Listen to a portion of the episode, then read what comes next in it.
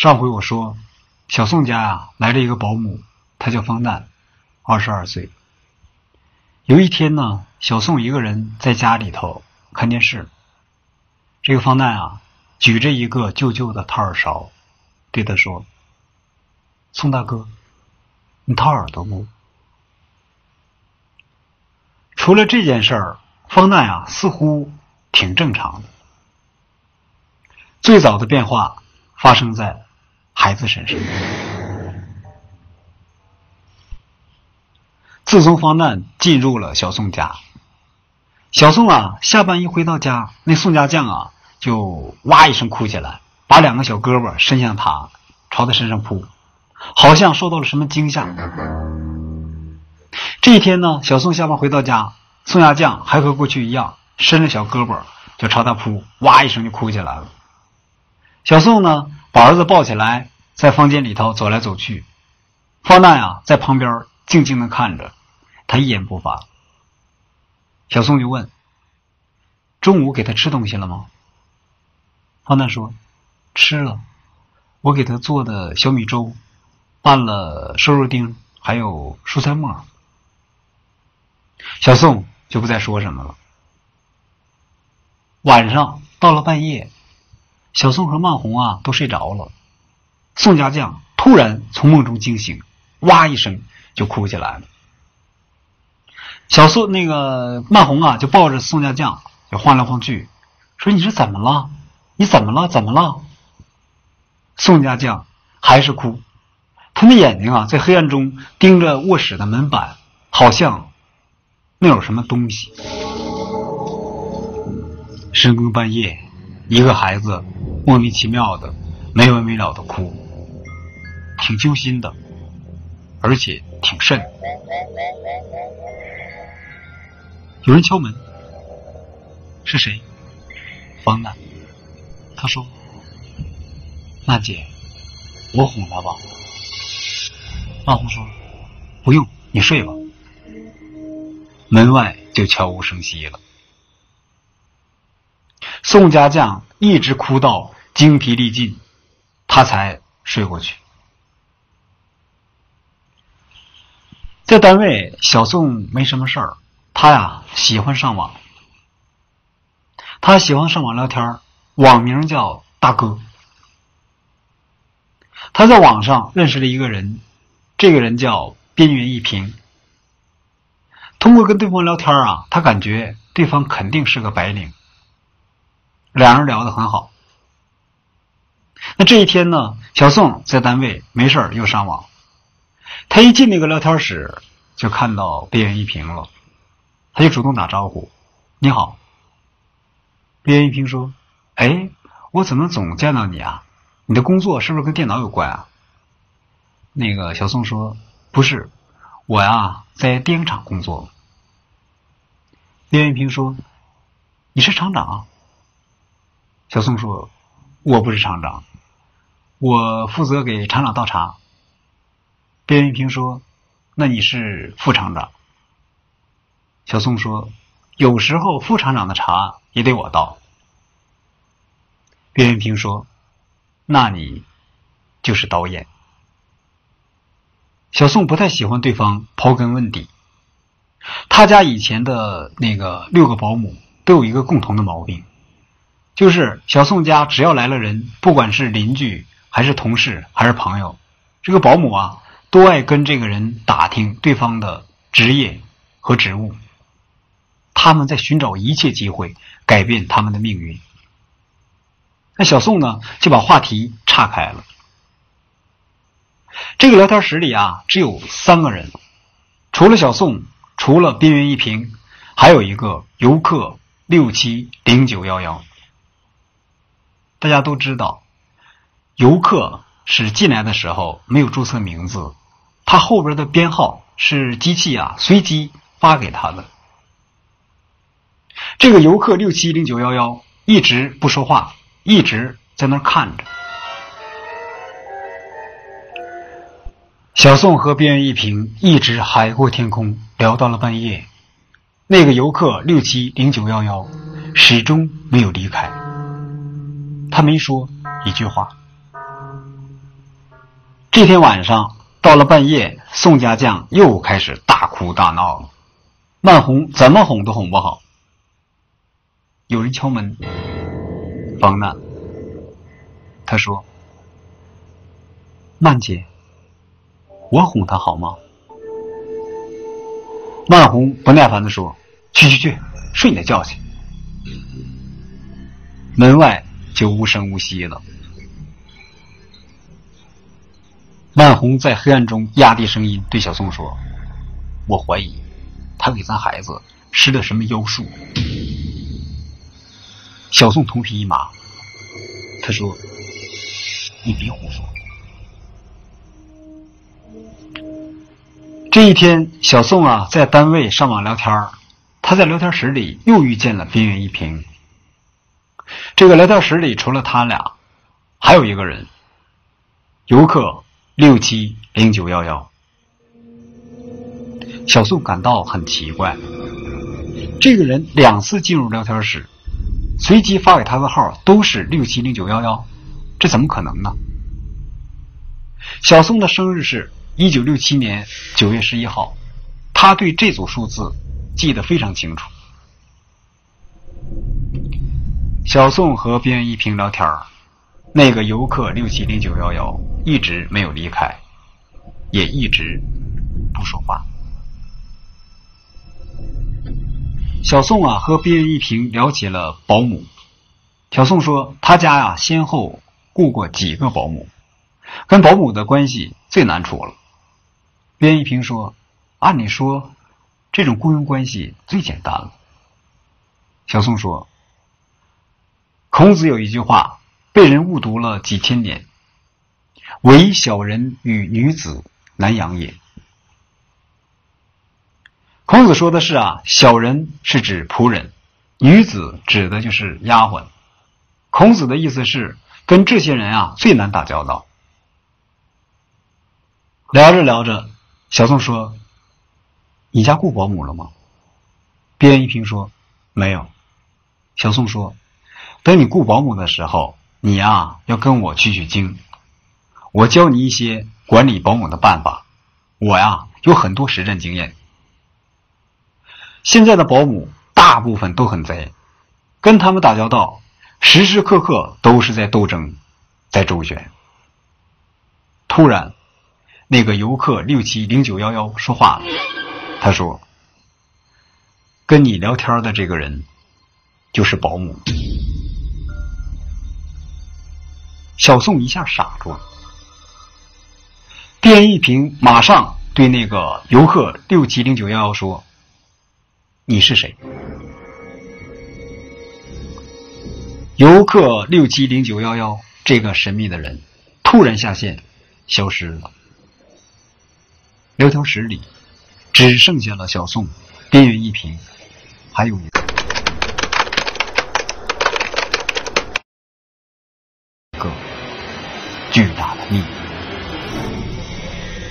边一平说：“我就是保姆。”小宋说：“你在国内还是在国外？”一些本来很优秀的女孩，她们呀到国外去，为了站稳脚跟，去伺候一些孤寡老人。边一平说：“我从来没有出过国。”小宋啊，一下不知道该说什么了。边一平又说：“你不想和我聊了？”小宋说：“不是。”我只是觉得挺奇怪，他怎么知道你是个保姆？边一平说：“你不知道他是谁，不知道我是谁。我知道你是谁，不知道他是谁。他知道我是谁，也知道你是谁。”小宋说：“事情有这么复杂？”那你说我是谁？边缘一平说：“你姓宋。”小宋感到非常尴尬。他跟对方啊一直在聊天这么长时间，他竟然不知道对方是一个熟悉他的人。可是呢，他不知道对方是谁。他说：“你你谁啊？”边一平说：“我是田青青。”小宋说：“我不认识你啊，你怎么知道我姓宋呢？”边一平说：“我懵了，虚虚实实，真真假假。”小宋不信任他。过了一会儿，小宋啊试探的跟他说：“你这么有思想、有见识，怎么不找一个体面的工作呢？”边缘一平说：“我要说出来，你会害怕的。”小宋说：“为什么？”边缘一平没有回答。方丹的工作似乎无可挑剔。宋家将呢，一到了晚上还是哭闹不止。这天夜里，曼红啊，好不容易把宋家将给哄睡了。他小声对小宋说：“我怀疑他虐待咱家孩子。”小宋说：“你不要乱讲。”曼红说：“我真担心。”要不然，咱把他辞掉吧。小宋说：“人家千里迢迢来了，说死掉就死掉啊。”曼红想了想，他又说：“你有没有感觉到他的头发太长了，太黑了，太密了？”小宋抖了一下，方旦的头发。确实是太长了，太黑了，太密了，总是挡在他的眼前，很难看到他的眼睛。第二天，小宋和曼红都没有去上班，他们打算啊在家好好陪陪孩子。这一天，宋家将显得很高兴，在地板上爬来爬去，他的玩具啊扔了满地都是。到了晚上。小宋和曼红睡不着，他们等待着宋家将突然哭起来。可是这天晚上，宋家将啊睡得非常踏实，一直没有哭。曼红说：“你看，这事怪不怪？”小宋说：“你把这家里都弄得鬼里鬼气。”曼红就不说话了。又过了一会儿，曼红说：“我想去厕所。”小宋说：“你去呗。”曼红说：“我不敢。”小宋说：“你怕什么呀？”曼红说：“反正我不敢，你陪我去。”没办法，小宋啊就披上了衣服，跟曼红一起走出了卧室，走向了卫生间。工人房黑乎乎的，方旦睡。他们来到了卫生间门口，曼红啊，刚要推开门，那扇门啊自己拉开了。他们看见方旦穿的整整齐齐出现在了卫生间里。曼红说：“你干嘛？”方旦说：“我接手。”然后曼红啊，轻轻把身子闪开，方旦就走过去了。方旦走过去之后，曼红深深的看了小宋一眼。曼红走进卫生间之后，小宋啊回头看了一眼。方旦钻进了黑乎乎的工人房。两个人从卫生间回来，躺在床上。小宋发现啊，曼红的心跳得厉害，特别响，甚至工人房都听得见。曼红说：“你看，他的头发是不是太黑了、太密了、太长了？”小宋又抖了一下。曼红对方旦呀越来越刻薄了，他很少和方旦说话，偶尔说一两句话也是刺刺的。平时他总是指桑骂槐，一听那就是针对方难的。方难呢，他总是低着头干活，言语更少。这一天，方难啊在厨房里洗茶具，不小心弄碎了一个茶杯。曼红听见了，他立即跑过来了，对着方难大呼大叫：“你长手干什么呢？你白吃饭呢！我那裤子刚扔几天，什么人家能扛你这么败坏？啊！你想不想干了？”方难赶紧说：“对不起。”曼红说：“对不起就完了，我扣你工资。”扣你不是一个茶杯的钱，是一套茶具的钱。小宋啊，就把曼红给推走了。方奈啊，一言不发。这个曼红呢，到了客厅里，还在高声嚷嚷。他说：“你以为你做的天衣无缝？你漏洞大了！你想算计我，想坑害我，没门！”小宋啊，就跟他说：“说你说话太难听。”曼红说。他不想听啊，不想听，他别干这个。他接着他又说：“要是我家孩子少一根指甲，我让他让他用命赔我。”小宋啊，一把就把曼红推进卧室去了。曼红一下就尖叫起来了。他说：“踢我干嘛呀你？这是我自己家，我还要躲着谁啊我？”这天晚上吃晚饭的时候，方难一言不发。吃完饭，他默默的把家里收拾干净，然后呢，走进了那个黑乎乎的工人房，再也没出来。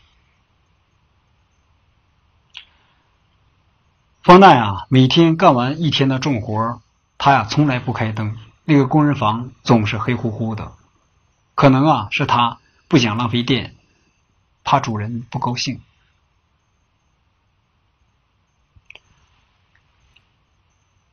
这天半夜，万红啊去上厕所。他走出卧室，正要走向卫生间，那个黑乎乎的工人房的门开了。曼红看见方奈啊穿的整整齐齐的站在门口，手里举着那个尖尖的、长长的、细细的、旧旧的掏耳勺。他说：“曼姐，你掏耳朵不？”